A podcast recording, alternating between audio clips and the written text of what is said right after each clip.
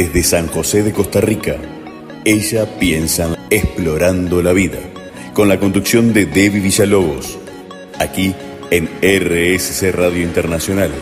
Escucha cosas buenas. Hola, hola queridos amigos. Muy feliz de recibirlos de nuevo en Ella Piensa. Toda la semana pienso en ustedes cada día. Así es. Pienso en traerles algo de valor, algo que ustedes sientan que realmente me conecta con ustedes, que aprendamos juntos, que exploremos juntos.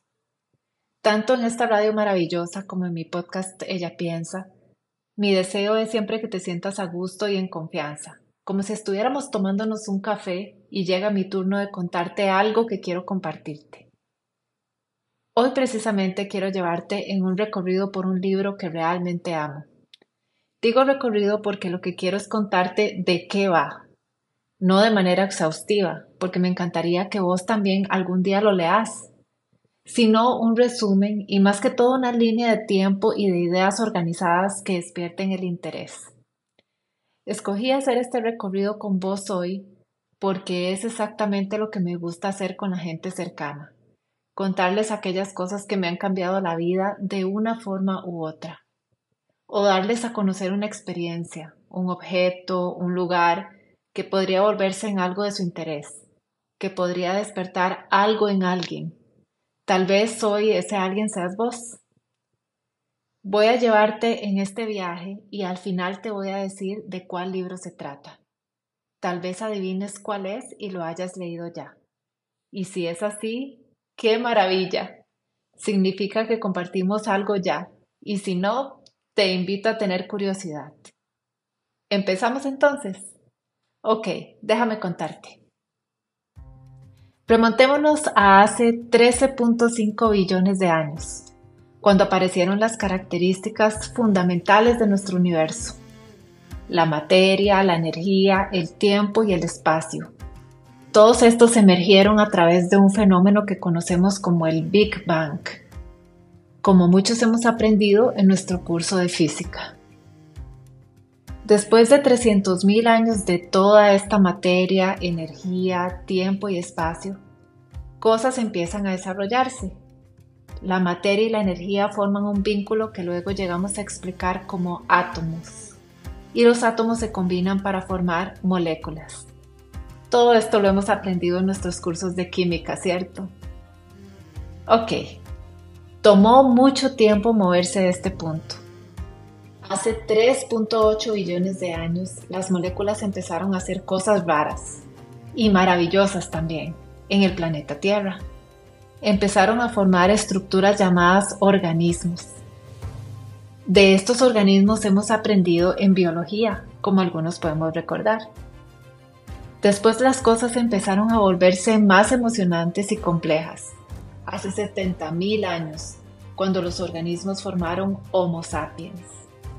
Estas criaturas, los Homo sapiens, crearon lo que conocemos hoy como culturas, y de esto aprendemos en el curso de la historia. En historia también aprendemos sobre revoluciones, pero tal vez no hayamos escuchado hablar de tres revoluciones importantes en estos cursos. La revolución cognitiva, la revolución agrícola y la revolución científica. Ya casi vuelvo y te sigo llevando por este recorrido. Espérame un ratito.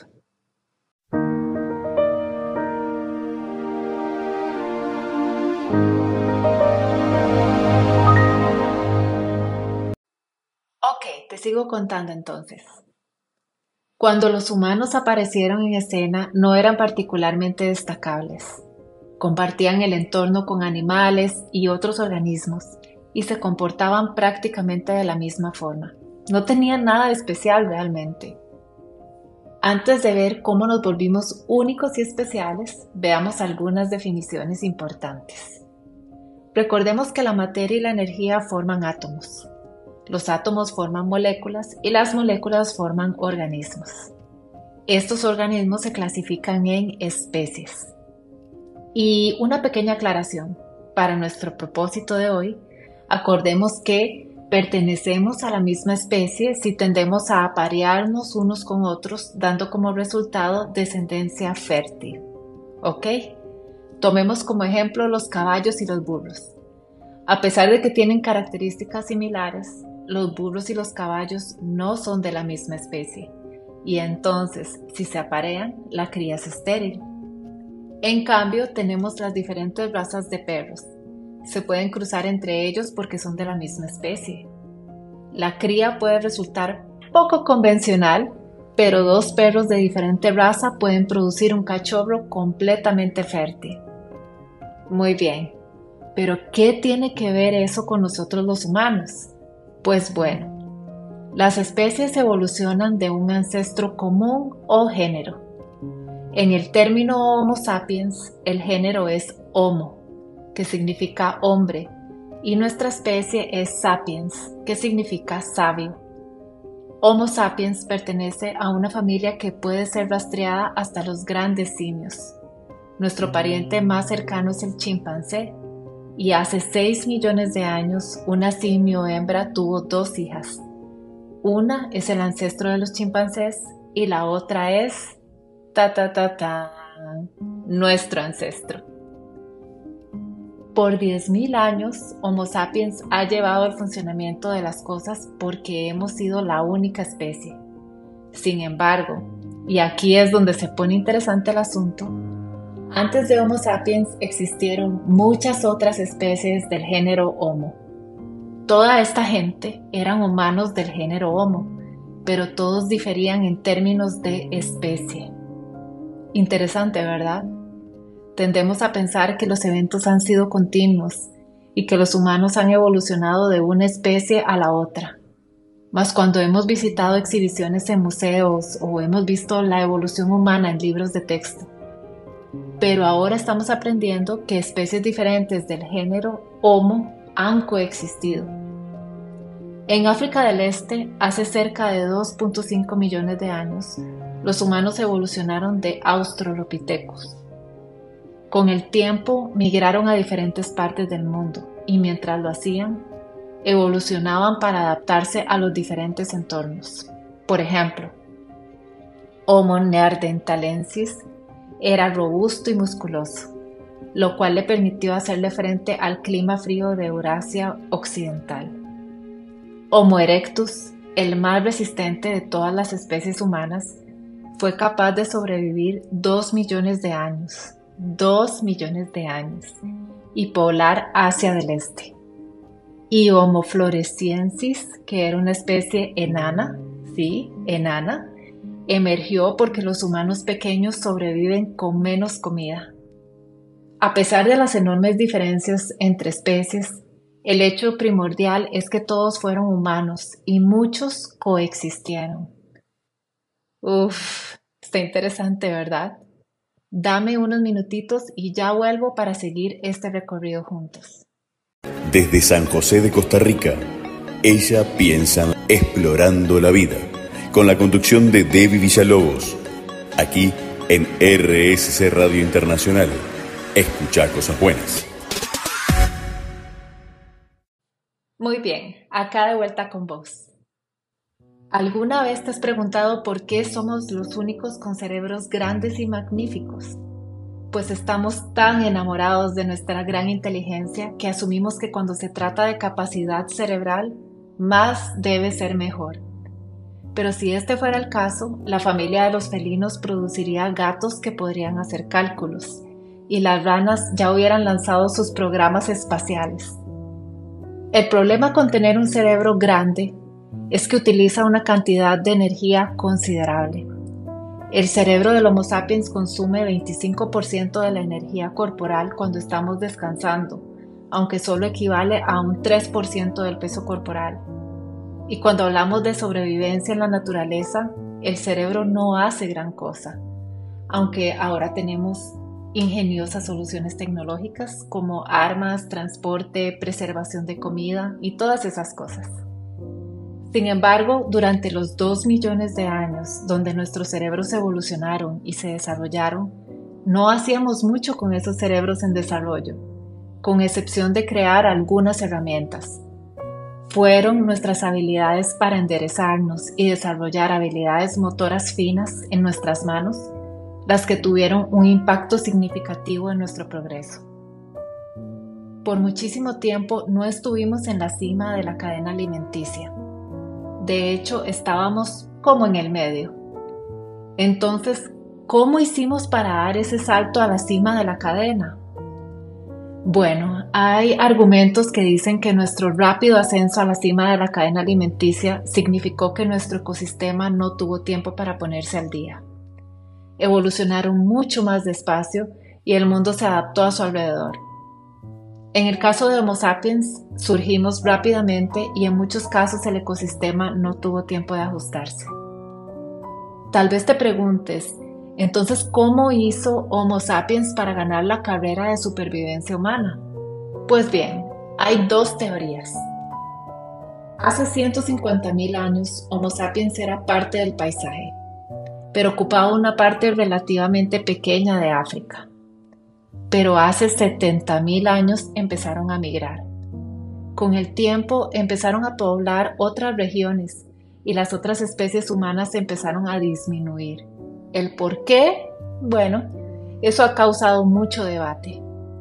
La primera teoría es el cruce. La premisa es que las especies humanas de África se cruzaron con otros humanos y los humanos contemporáneos son el resultado de ese cruce. También está la teoría del reemplazo. Esta teoría dice que los diferentes grupos se mantuvieron separados y no se cruzaron. Algunos creen que incluso tuvieron guerras entre ellos y que al final Sapiens ganó. Si nos guiamos con esta teoría, entonces Sapiens ganó y somos Sapiens puros entre comillas. Por supuesto, hay muchos debates acerca de estas dos teorías. Hasta aquí hemos construido un poco el rompecabezas, pero aún hay muchas preguntas de por qué Homo sapiens fue el único sobreviviente de las especies humanas. ¿Cuáles fueron las cosas que nos dieron ventaja sobre los demás? Hay muchos debates al respecto, pero el lenguaje puede ser la respuesta. El Homo sapiens conquistó el mundo sobre todo gracias a su lenguaje único. Sapiens tiene la capacidad de contar historias, no solo para describir eventos que son significativos en el momento, sino que tenemos el poder de convencer a otros de creer en lo que les contamos. Contar historias efectivas no es nada fácil. La dificultad no es contar la historia, sino que otros la crean. Si nos ponemos a pensar, mucho de la historia gira en torno a la pregunta, ¿cómo se convence a millones de personas de creer historias particulares acerca de dioses, naciones o compañías de responsabilidad limitada? La necesidad de comunicar lo abstracto es esencial. Entonces, uno de los factores claves de desarrollar el lenguaje fue el de comunicar la religión para poder vincular a la gente y hacerlos comunicarse y cooperar alrededor de una creencia compartida. Pero además del lenguaje, hay otras cosas que ayudaron a Homo sapiens a, conquistar el mundo. Cuando regrese te voy a contar algunas de ellas. Ya volvemos.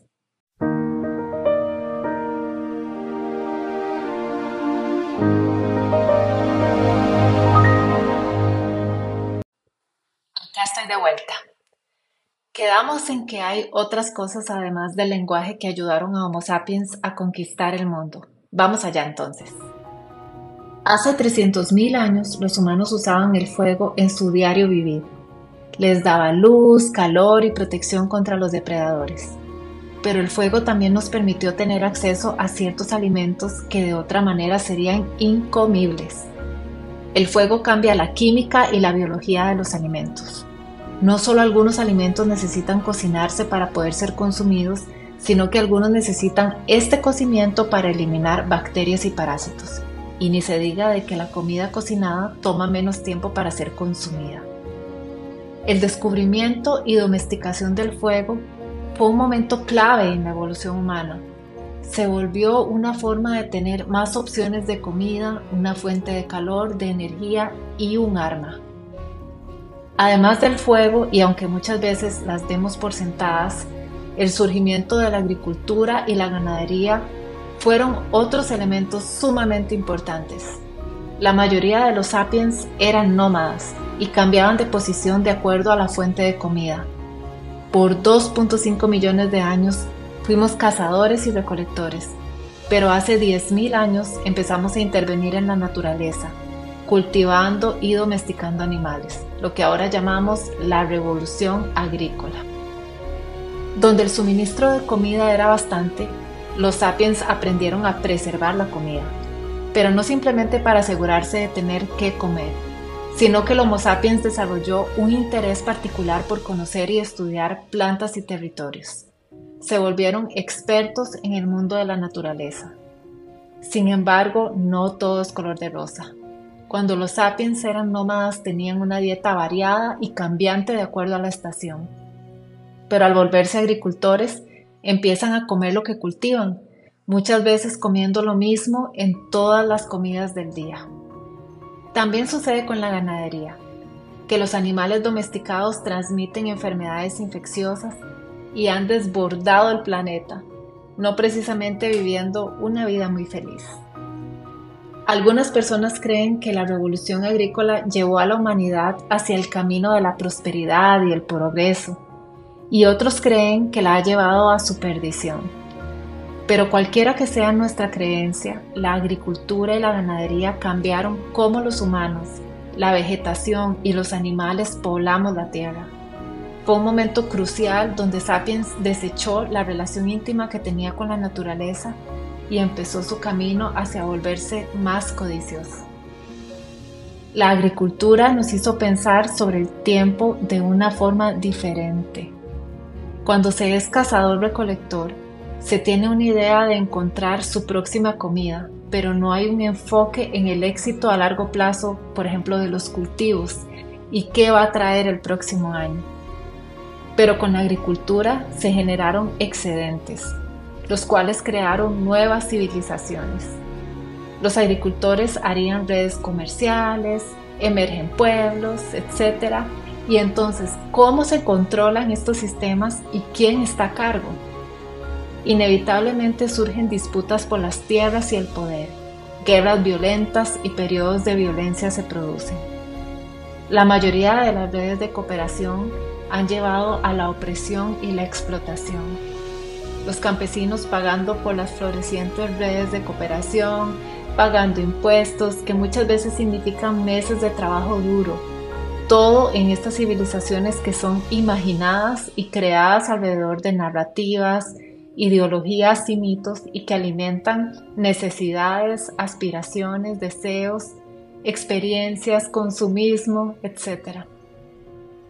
Cuando las civilizaciones empezaron a sembrar y cultivar, las aldeas y pueblos empezaron a especializarse en productos, de manera que algunas regiones se volvieron conocidas por ciertos productos. Al principio era fácil para la gente hacer trueque e intercambiar productos, pero como casi todo se volvió complicado.